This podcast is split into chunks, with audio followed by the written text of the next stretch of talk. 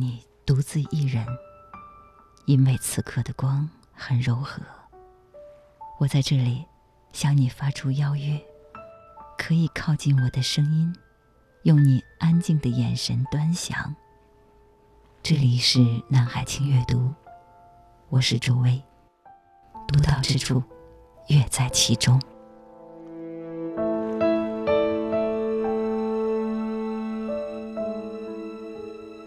今天我们一起翻开《侘寂之美》这本书的催化剂是日本被广泛倡导的茶道文化。茶道仪式与日本所倡导的侘寂联系已久。茶道仪式被认为是能深刻体会侘寂之美的方式。无可否认的，侘寂美学并不受人人所喜，但我相信大家也不希望它销声匿迹。特别因为我们现在面对的数字化浪潮。正以加速度让我们的感官经验变得一模一样。电子阅读器挡在体验与观察之间，所有一切毫无差别地被编码成零与一。于是，文化生态的多样性现在被广泛期待。在日本，物质文化保存下来的很少。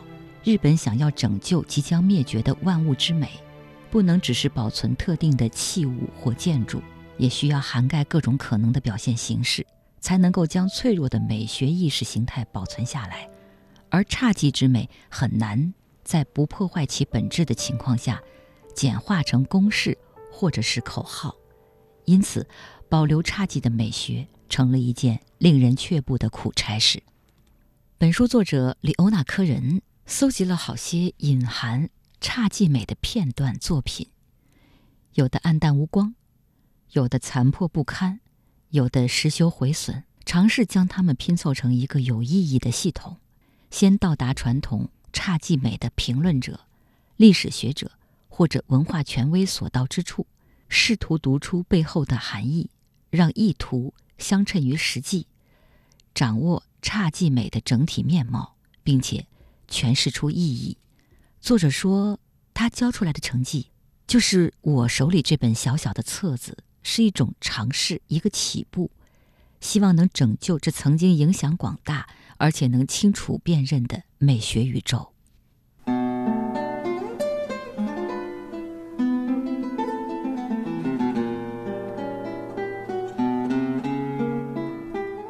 我们先来聊一聊这本书提到的千里修，侘寂美的哲学精神与道德原则一开始受到中国道家与禅宗所激发的。而侘寂美的心灵状态，与对于物质主义的理解，都是源自公元九世纪和公元十世纪中国诗词与黑白水墨画中苍凉、忧郁、极简主义的氛围。十六世纪末期，侘寂美这些独立分隔的元素合并之后，就成为了日本综合文化的一种特色。虽然它很快就渗透进了日本精致文化的每个层面。但它是在茶道仪式之中，有了最完整的实践。茶艺又被称为茶道，它渐渐衍生成一种兼容并蓄的社会艺术形式，其中结合了建筑技术、室内和庭园设计、插花艺术、绘画、烹饪和表演艺术等。造诣高深的茶艺老师有能力把这些元素交织成一首协调的交响曲。一场令人激赏的艺术活动，在他美学兴盛的巅峰时期，全面认识侘寂之美的宇宙，是修习茶道的背后目标。第一位有历史记载的侘寂之美茶艺大师是村田珠光，他生于一四二三年，去世于一五零二年，是一名来自奈良的禅宗僧人。这段时期的世俗社会喝茶。被视作一种高级的消遣，主要是因为茶主人经常拥有外国制造的高贵茶具。珠光大师反对这种流行，故意反其道而行，尽可能使用本地制的、风格低调的茶具。这正是侘寂之美体现在茶道上的起始渊源。这里我们就要说到，一五二二年出生，一五九一年去世的千利休。在珠光大师掀起变革的百年之后，侘寂美学风潮在千利休的引领下发展到最高峰。千利休是一名商人之子，大约在十七岁的时候开始对茶道产生兴趣。千利休作为茶道大师的第一次著名活动，是为织田信长服务。一五八二年，织田信长被暗杀后，千利休为其聪明但古怪的继承者丰臣秀吉效命。千利休与其他九名茶艺大师协助丰臣秀吉采购及评赏茶器。也负责诠释茶会的复杂程序。虽然16世纪末期战事纷扰不断，但也是艺术创造最兴盛巅峰的时代。在茶道中，相关的器具、物品、建筑和仪式都有可观的实验与进展。就是在这场文化变迁的横流中，千利休的美学观点获得了最大的胜利。他毫不犹豫地把粗糙、不知作者为何人的。日本与韩国的民艺作品，符合侘寂美风格的，放置到与来自中国完美精致的作品相同的艺术位置。千利休也设计了一种新的茶室，是以农夫居住的泥墙小屋为雏形，用茅草覆顶，残破木造的结构大拉拉地裸露在外。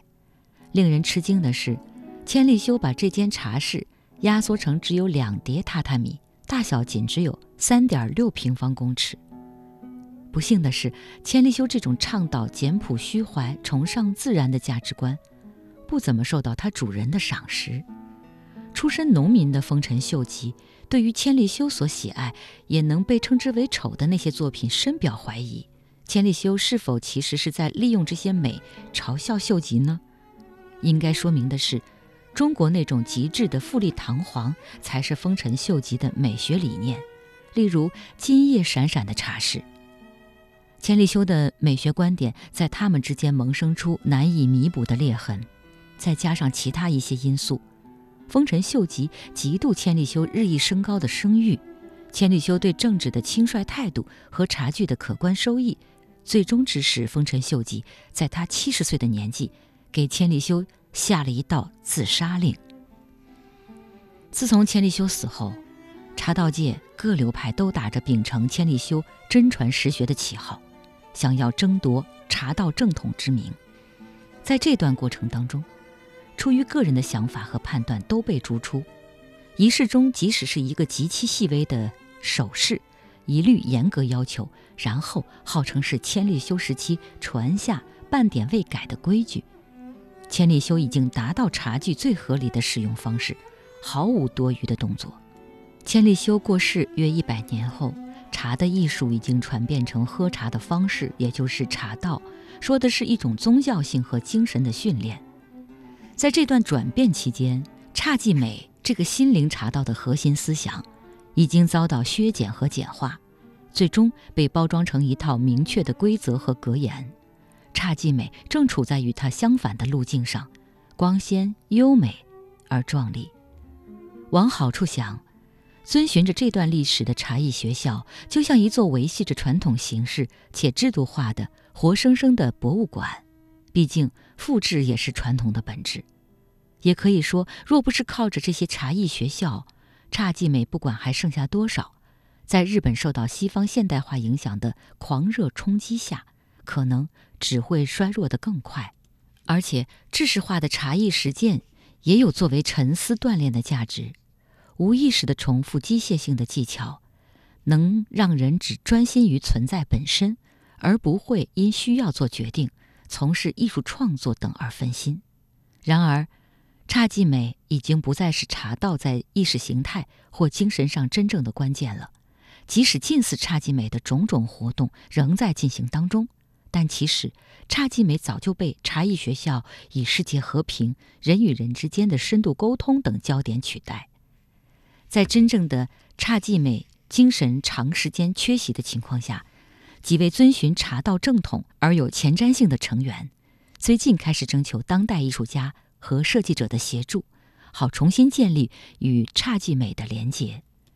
这种新侘寂美的哲学基础是建立在重新强调千利休的一句旧禅学格言：“一期一会。”这句话的意思是指，要对眼前发生的每件事。投注最大的注意力，身处当下，这样特别的道德，精神切入点是否能够将茶道带入更侘寂美的方向，还有待观察。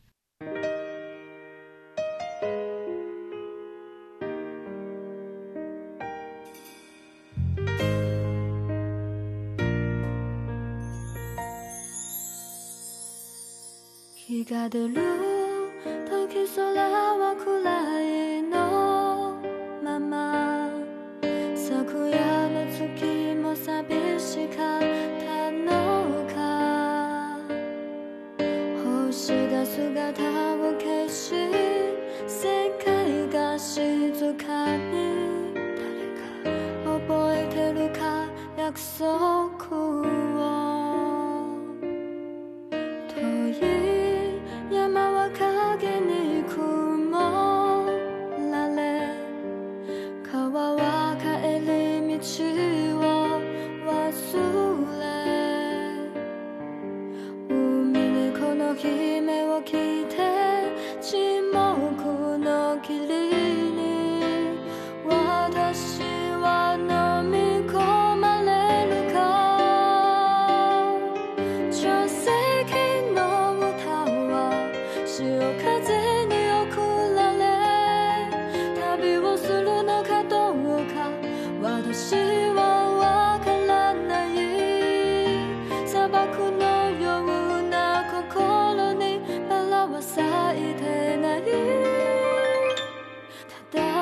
一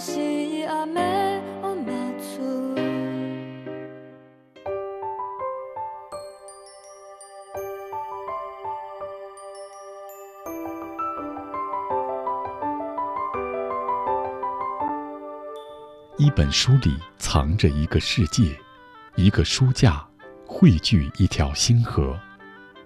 一间书房可以是一片桃花源，一座图书馆也许是天堂的模样。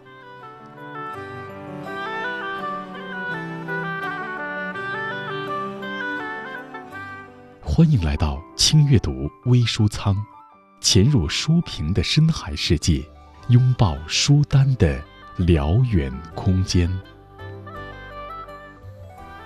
欢迎回来，这里是轻阅读。我们今天一起翻开的是一本小书，名字叫《侘寂之美》。从日本的茶道，我们聊到了日本人一直竭尽所能，想要用有限的科技操控大自然，但他们对天候的变化能做的极少、微小。湿热的夏天，干冷的冬天。初夏的雨季，让日本有六到八周的时间都处在湿漉漉的雾气中。其他的日子里，平均每三天就会下一次雨。他们对地震、火山爆发、台风、水灾、火灾、海啸等不可预计但却会周期性造访他们的国土的天灾束手无策。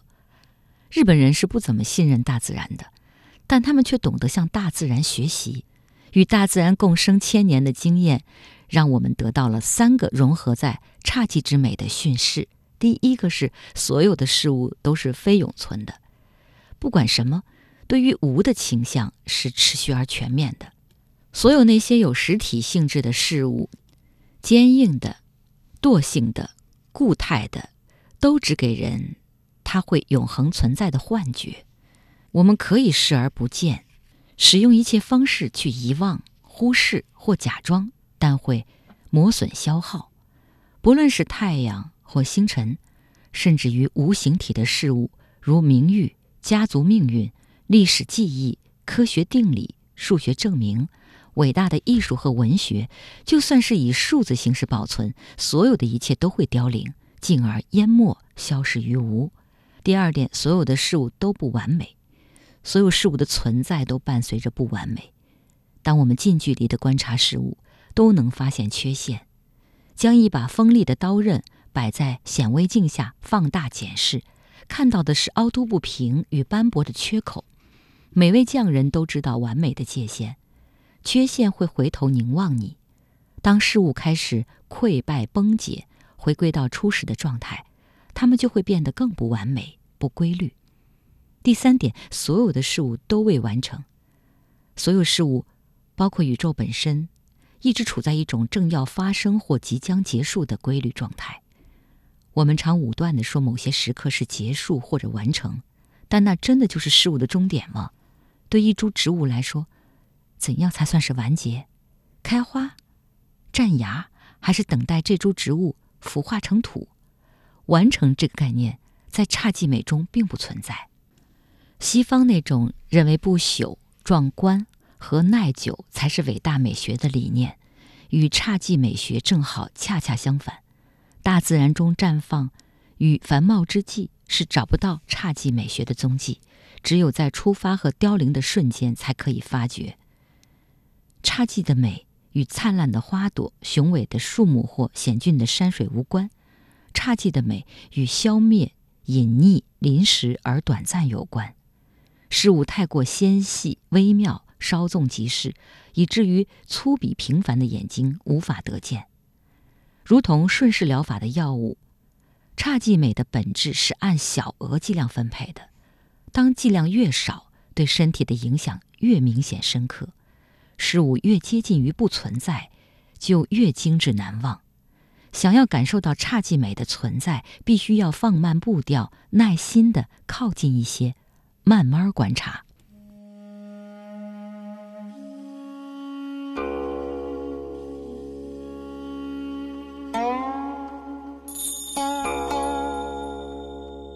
侘寂之美是一种对见识生命的审美态度。夏日繁茂的树木。到了冬日，就只剩下光秃秃的枝桠横过天际。华美的宅院大厦看似宏伟富丽，其实底部的地基长满了杂草和苔藓。侘寂之美逼使我们思考自己的死亡和它所唤起的孤寂与忧伤。我们早就知道世上万物都拥有相同的命运，因此也算是混合着一种苦乐参半的安慰吧。侘寂之美的心境。通常是由诗歌传递，因为诗歌特别适合表达情绪，也善于用小小的音节传递强大、令人回响的影像。千利休曾多次引用藤原定家这首和歌，来形容侘寂之美的情绪。举目望去，没有花开，已没有红叶。小海湾旁边，一座小小的茅屋。正伫立于这秋日的黄昏。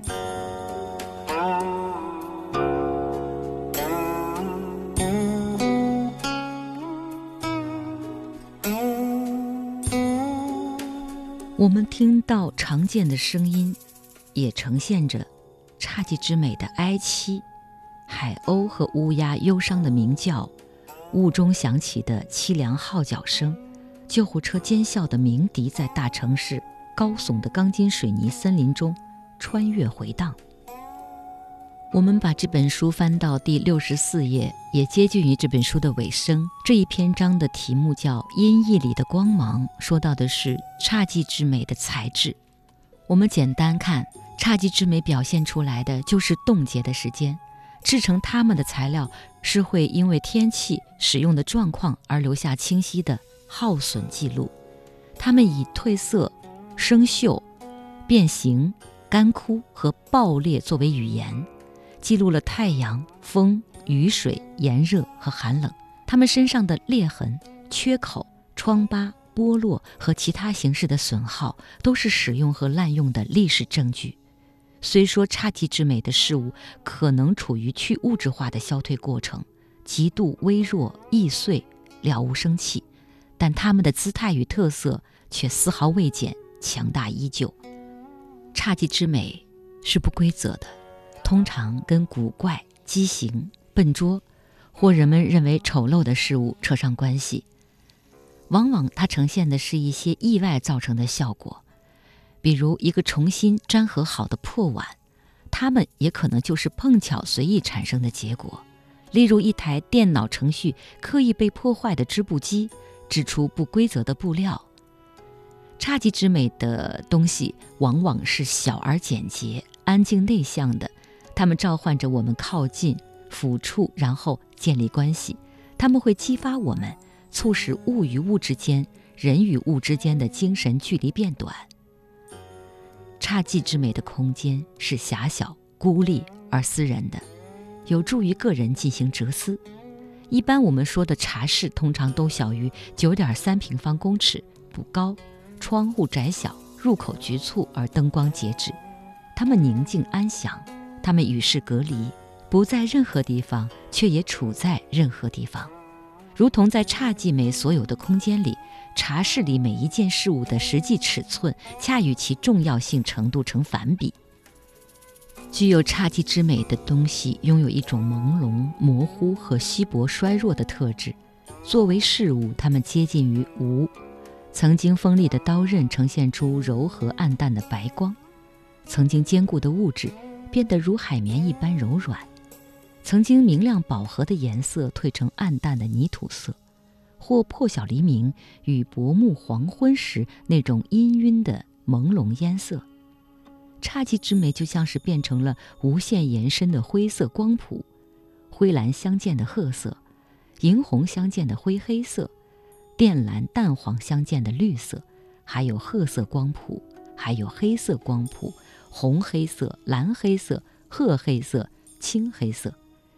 较少出现的情况是，具有侘寂之美的事物也可以是明亮的，是从无之中新生的柔和淡色。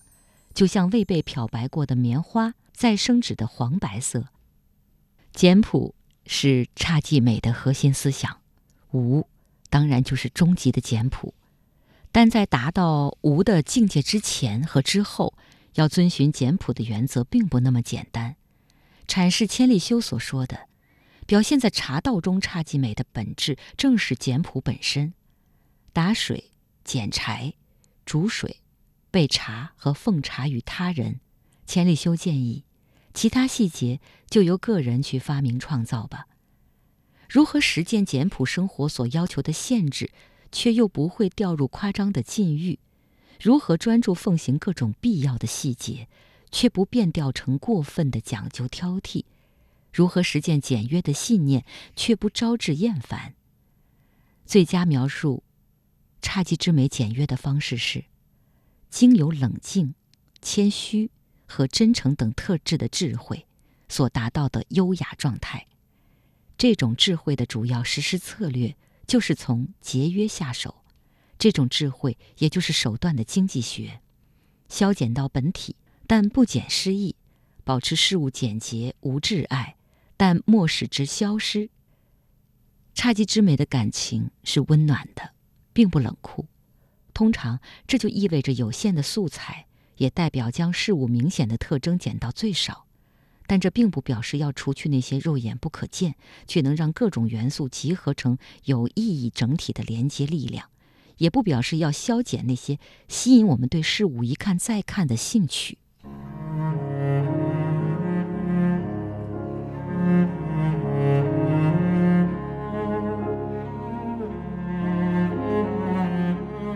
好，本期轻阅读最后分享的是《侘寂之美》当中的这样一段话：去掉所有不必要的，侘寂之美就是在这个星球上轻盈漫步，并且不管遭逢何种际遇，是微不足道也好，辛苦危难也好，都要懂得欣赏与感激。物质贫乏，精神富足，就是侘寂之美的格言。